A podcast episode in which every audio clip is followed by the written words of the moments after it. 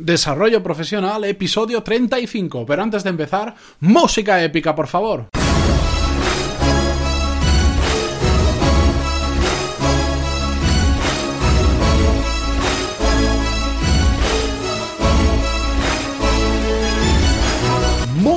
Todos y bienvenidos a Desarrollo Profesional, el podcast donde hablamos sobre todas las habilidades, técnicas, estrategias y trucos necesarios para mejorar en nuestro trabajo, ya sea porque trabajamos para una empresa o porque tenemos nuestro propio negocio. Y hoy empiezo a tope porque me he puesto la música épica antes de empezar y ya sabéis lo que pasa cuando me la pongo, que me voy, me vengo arriba, me vengo arriba y hoy la introducción durará hasta el minuto 29 tranquilamente.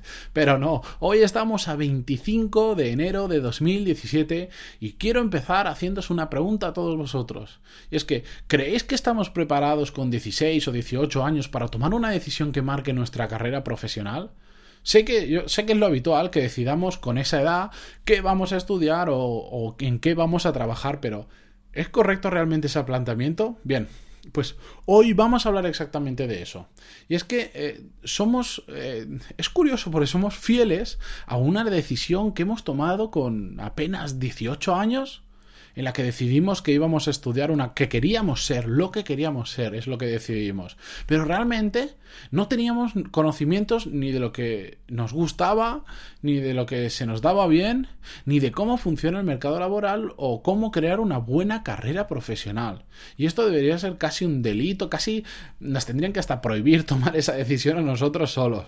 Evidentemente no va a ser así, pero es que resulta curioso de verdad cómo somos fieles a esa decisión tomada con 18 años. Yo lo pienso y miro para atrás y digo, joder, ese niño de 18 años que era yo hace 12 mm, ya, me cachis, hace 12 años, tomó una decisión que podría haber marcado toda mi carrera profesional. Y digo podría porque ahora os contaré un poco cómo varió. Pero en general la gente toma esa decisión a los 18 y les marca el resto de la carrera profesional. Y hay muchísima gente encadenada, casi literalmente, a esa decisión. ¿Por qué? Porque creen ser lo que han estudiado. Y os pongo un ejemplo para, eh, para explicaros esto, perdón. Yo estudié arquitectura, eh, empecé a los 18 años, pues un poco antes decidí que lo quería hacer, entré en la carrera, eh, estuve 5 años y medio, 6 años para terminarla, pero yo no me defino como arquitecto. Yo siempre lo digo cuando me preguntan, oye, ¿tú qué eres? ¿O tú qué, tú qué haces? cuando me, me empiezan con esas preguntas así, digo, bueno, yo, yo no soy arquitecto. Yo estoy capacitado, pero no tengo por qué ser arquitecto. Estoy capacitado para ejercer de arquitecto si quiero, porque he estudiado el título, lo, lo he sacado y tal, pero no soy arquitecto. Yo no ejerzo la arquitectura, yo estoy capacitado para ello. Eh, lo que hemos estudiado no nos tiene que limitar a lo que podemos ser, nos tiene que ayudar a ser más cosas. Yo tengo la capacidad de ejercer de arquitecto, pero la carrera y lo que he estudiado aparte de la carrera me permite hacer un montón de cosas y no solo casitas blancas o cubos blancos de, de chalets unifamiliares. No, eh, esa carrera me ha ayudado a descubrir un campo y a desarrollar unas habilidades mías eh, profesionales y personales pero no me limita a lo que me puedo dedicar. Yo no tengo por qué dedicarme única y exclusivamente a la arquitectura. Estoy capacitado, pero no tengo por qué. Pues bien, esto le pasa a muchísima gente y de hecho sigo con el ejemplo de arquitectura, pues yo tengo muchísimos compañeros que estudiaron eso y sienten que son arquitectos, que no pueden hacer otra cosa porque ellos han estudiado arquitectura, entonces ¿cómo van a ejercer de cualquier otra profesión? Bien, pues como está el mercado laboral ahora en España, que no os voy a no hace falta que os cuente mucho, para los arquitectos está aún peor porque tardarán mucho más en poder absorberse la cantidad, los cientos de miles de arquitectos que hay sueltos por España. Entonces, ¿qué pasa? Que no encuentran trabajo de lo suyo. ¿Y qué hacen? Resignarse a trabajar en cosas que ellos consideran temporales, en trabajos de mucha menor cualificación, eh, pero es que odian esos trabajos odian esos trabajos, pero lo más curioso de todo es que si hablas con ellos y empiezas a preguntar, a, profundizar un poco más, tampoco les apasiona lo que estudiaron. Ellos quieren ejercer de arquitectos no porque les apasione, os pongo este caso y no le pasa a todo el mundo, pero una gran mayoría sí, quieren ejercer de eso que habían estudiado a pesar de que no les apasiona, pero su razonamiento es que lo quieren ejercer porque lo han estudiado, es decir, yo quiero trabajar de arquitecto porque he estudiado arquitectura, pero ¿te gusta realmente? Bueno, no, a mí realmente me gustaría ser lo que sea. Pero como he estudiado arquitectura, tengo que trabajar de arquitecto. ¿Entendéis? Eh, a mí es que me hace chiribía la cabeza, me, se me cruzan los cables y no, no entiendo este razonamiento, no lo entiendo, porque dice, bueno, pero hombre, eh, tienes un título, pero eso no te limita. Trabajan de cosas que no les gusta hasta, hasta poder trabajar de aquello que tampoco les gusta. Ellos son su propio límite. Su mente, esa capacidad, ese razonamiento, es lo que más les está limitando en su vida profesional. Eh, yo, en mi caso, para seguir un poco con lo que hablábamos antes, estudié arquitectura, la terminé, pues eso, con 22, 23 años, no, no me acuerdo, pero hasta los 24 o 25 yo no encontré mi verdadera pasión, yo no encontré lo que realmente me gustaba, que es el mundo de los negocios. ¿Significa que he perdido esos años anteriores estudiando arquitectura? No, significa que he ganado conocimiento me ha posibilitado probablemente eso que estudié para encontrar mi verdadera pasión. Eh, Steve Jobs lo decía, lo decía en su famoso discurso de Stanford que le llama Connecting the Dots, conectando los puntos. Al final cuando mira para atrás eh, vas viendo y dices, ostras, pues eh, todo el camino que he recorrido eh, tiene cuando estoy ahora en esta posición, tiene sentido ver cómo he ido uniendo los, los puntos de las cosas que me han pasado en mi vida para llegar hasta aquí. Y es eso, yo no pienso que haya perdido el tiempo para nada. ¿Que me habría gustado ahora estudiar otra cosa más? Pues sí, pero lo que he estudiado me ha posibilitado y me ha ayudado seguro a encontrar mi verdadera pasión si cuando me preguntan dijera que soy arquitecto, me estaría limitando, por eso no lo digo. Cuando alguien me dice, ¿y tú qué has estudiado? Yo le digo, yo estudié arquitectura, ah, eres arquitecto. No, no.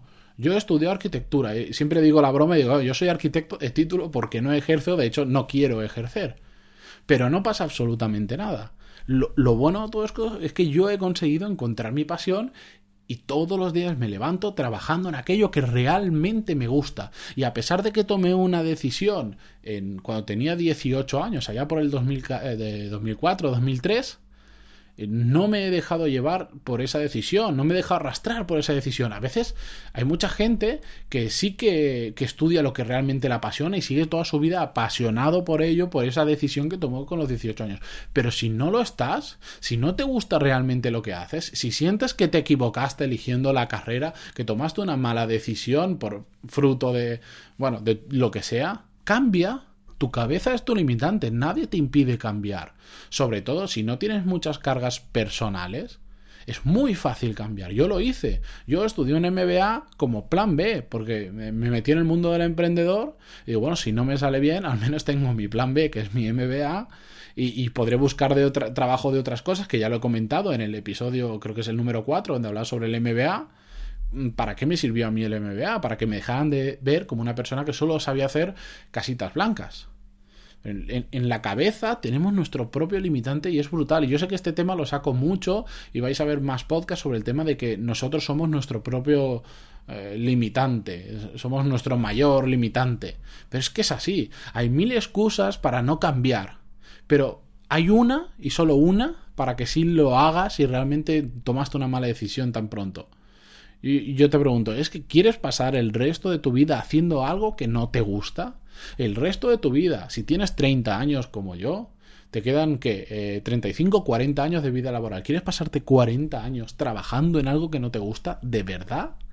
Yo ni de coña, ¿eh? Ya decidí cambiar y por suerte me costó trabajo, me costó sudor y lágrimas, si queréis algún día os lo cuento, pero cambié y ahora me dedico a lo que me gusta. De hecho, me gusta tanto lo que hago que grabo estos podcasts que no gano nada ni tengo intención de ganarlo.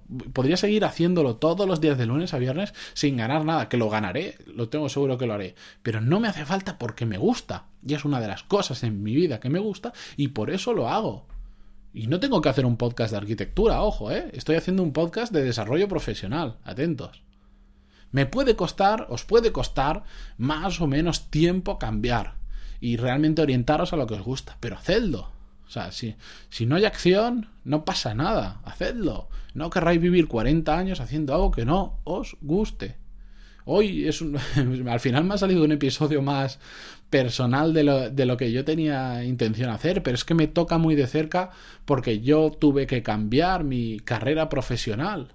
Yo la tuve que cambiar, sé lo que es y sé que muchísima gente por ahí, porque hablo con amigos, con conocidos, con gente que me escribe feedback en el podcast a través de pantaloni.es barra contactar, que me lo dicen. Y es que estamos muchísimos en la misma situación, muchísimos hemos pasado por ahí, muchísimos. Así que, de verdad, si no os gusta lo que hacéis, cambiad, que todavía estáis a tiempo, todavía estáis a tiempo. Así que nada, hasta aquí el podcast de hoy.